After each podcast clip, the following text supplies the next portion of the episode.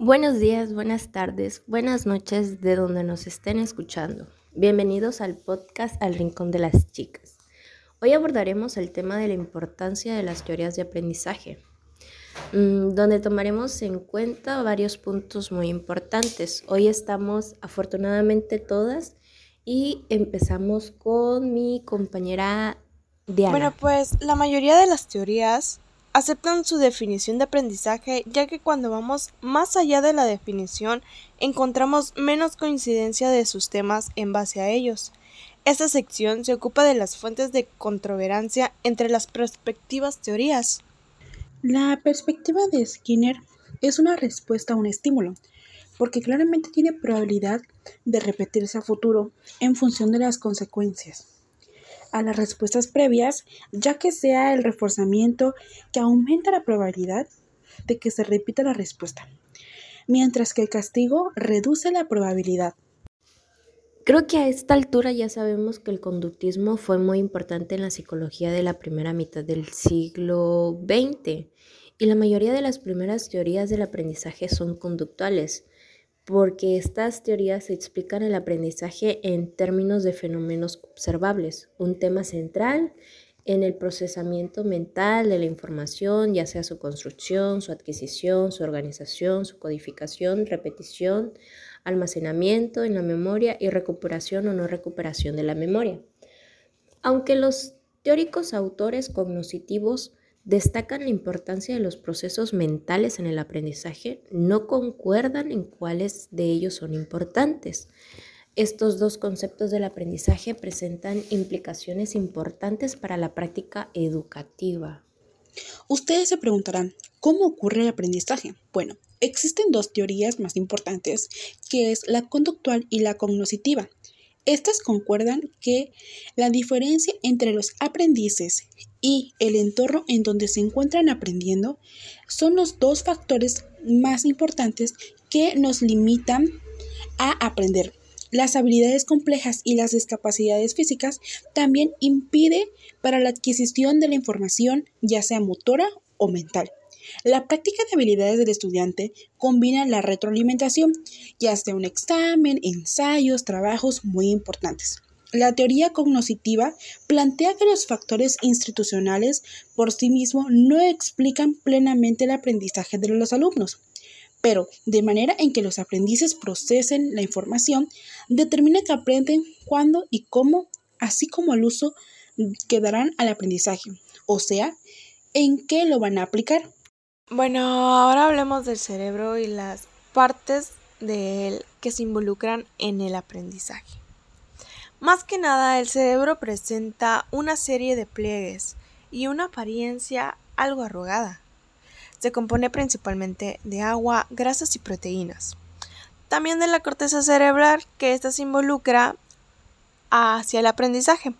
Es un área central del aprendizaje, la memoria y el procesamiento de la información sensorial. Se involucra también en ella el área broca, que se ubica en el óvulo frontal el área de Wernicke que está en el óvulo temporal y con un giro angular en el óvulo parental. El hipocampo y el sistema límbico es la parte del cerebro que se encarga de la memoria, el aprendizaje y las emociones principalmente.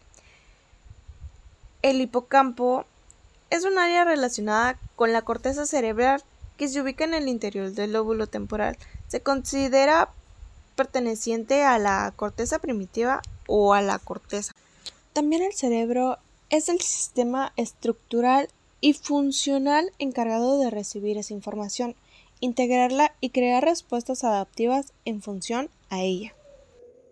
El papel de la motivación siento yo que es que los estudiantes manifiestan una conducta motivada porque anteriormente fueron reforzados por ella.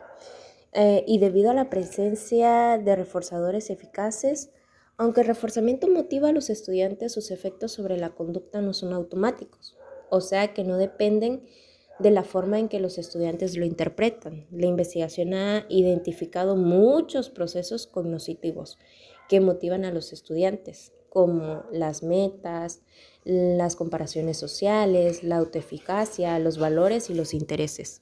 Los profesores necesitan tomar en cuenta esos efectos motivacionales de las prácticas de instrucción y los factores del salón de clases todavía para asegurarse de que los estudiantes se, mantengan motivados para aprender día a día. Ustedes se preguntarán, ¿y cómo ocurre la transferencia del aprendizaje? Bueno, la transferencia se refiere a la aplicación del conocimiento y las habilidades que nosotros hemos adquirido de forma nueva de los nuevos contenidos o en situaciones distintas. Estas se aplican de diferentes maneras. Con el aprendizaje previo, o sea, facilita, lo inhibe o lo muestra de diferentes formas. Las teorías conductuales plantean que la transferencia depende de que exista elementos idénticos o características similares entre las dos situaciones. La teoría cognoscitiva postula que la transferencia ocurre cuando los aprendices entienden cómo se aplica el conocimiento en diferentes contextos. Claro, el uso de las transferencias y de los conocimientos se almacenan junto con el conocimiento. Esto puede ser que lo recuperemos fácilmente del lugar del almacenamiento a la memoria. Los profesores pueden apoyar esta percepción incluyendo las lecciones, exámenes, proyectos, entre otros tipos de retroalimentación. Esta información se utiliza del conocimiento en diferentes contextos, enseñando a los estudiantes las reglas y los procedimientos que se deben de aplicar en las situaciones para determinar el conocimiento necesario y proporcionarles una retroalimentación sobre cuáles habilidades y estrategias pueden beneficiarlos en diferentes maneras. ¿Para qué ocurre la autorregulización? Los aprendices deben de tener ciertas opciones en sus motivos o métodos para aprender. El tiempo que dedican al aprendizaje, el nivel de criterio del aprendizaje, el contexto en el que ocurre el aprendizaje y las condiciones sociales existentes. Los investigadores cognitivos destacan las actividades mentales como la atención, la repetición, el uso de estrategias de aprendizaje, la vigilancia de la comprensión. Además, hacen hincapié en las creencias motivacionales acerca de la autoeficiencia, los resultados y el valor percibido del aprendizaje. Ahora abordaremos cuáles son las implicaciones para la instrucción. Las teorías más que nada se tratan de explicar diversos tipos de aprendizaje, pero difieren en su enfoque. Para Parecería que las teorías conductuales son más adecuadas para explicar formas más sencillas eh, de aprendizaje que involucran asociaciones como los hechos de la multiplicación, el significado de la palabra en otros idiomas, recordar ciudades capitales. Las teorías cognitivas, por su parte, explican el aprendizaje en términos de factores como el, pensamiento y el procesamiento de la información, eh, las redes de memoria y las percepciones e interpretación de los estudiantes de los elementos del salón de clases. Pero a menudo existen similitudes entre las diversas formas de aprendizaje. La enseñanza afectiva requiere que determinemos las mejores posturas teóricas para cada forma de aprendizaje que nos ocupe y que obtengamos claramente una de ellas sugerencias para la enseñanza. Un desafío constante de la investigación consiste en especificar las similitudes y las diferencias entre los tipos de aprendizaje e identificar los métodos instruccionales eficaces para cada uno de ellos. La primera clase es de tercer grado de Katie Stone. Bueno, eh, Katie Stone imparte una de las cinco clases independientes de tercer grado de una escuela primaria que cuenta con 550 estudiantes. La escuela se ubica en las orillas de una ciudad, cerca de una gran comunidad residencial suburbana. Katie ha sido maestra en esas instalaciones durante ocho años y antes impartió clases en segundo grado en otra escuela durante cuatro años. La mayoría de los estudiantes está ansiosa por aprender, aunque algunos tienen dificultades debido a problemas de aprendizajes eh, por motivos familiares, emocionales, a veces psicológicamente. Eh, seis alumnos existen a clases especiales. Dos reciben terapia por conducta agresiva y uno porque su madre padece de una enfermedad grave. Con otros profesores reciben clases de arte, de música, de educación física y realizan actividades de la biblioteca. La amplia gama de habilidades en la clase plantea desafíos para la implementación de un programa curricular y eficaz. En la segunda clase de Marshall, la historia de los Estados Unidos es un curso básico del currículum, obligatorio para graduarse en una preparatoria de un pueblo pequeño de este país. Cada semestre, la preparatoria ofrece múltiples elecciones para que todos los estudiantes puedan tomarlo.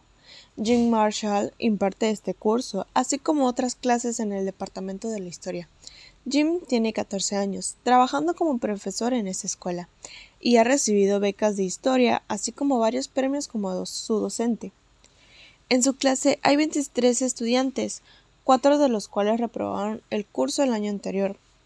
Los alumnos provienen de distintos orígenes étnicos y pertenecen principalmente a la clase media.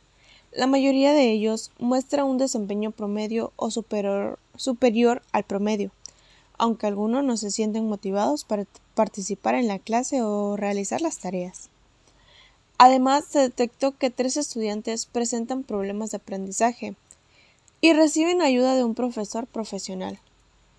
El curso se imparte todos los días durante 50 minutos y sus objetivos consisten en que los estudiantes conozcan más los principales periodos de la historia de Estados Unidos. Desde el establecimiento de, los, de las 13 colonias hasta la actualidad.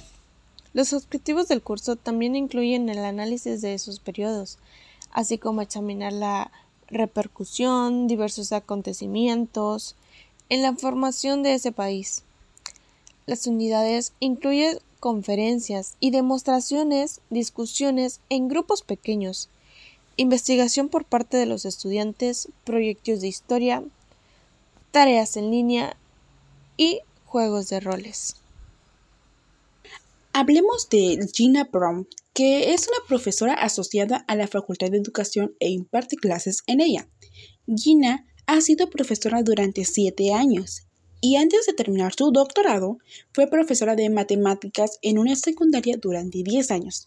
De manera simultánea, los estudiantes tienen una práctica de campo que les otorga un crédito, los cual Gina supervisa. Algunos de los temas que se abordan son el desarrollo, las diferencias individuales, el aprendizaje, la motivación, el manejo en el aula, los estudiantes y sus necesidades especiales de cada una y su evaluación. Los estudiantes realizan proyectos y son evaluados en el contenido del curso.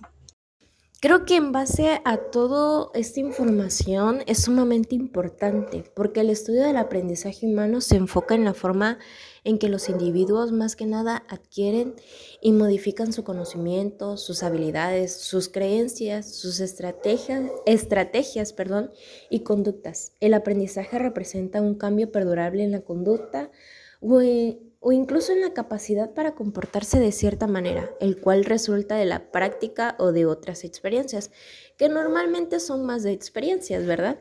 Las teorías proporcionan marcos de referencia para darle sentido a las observaciones del ambiente, sirven como puente entre la investigación y la práctica educativa.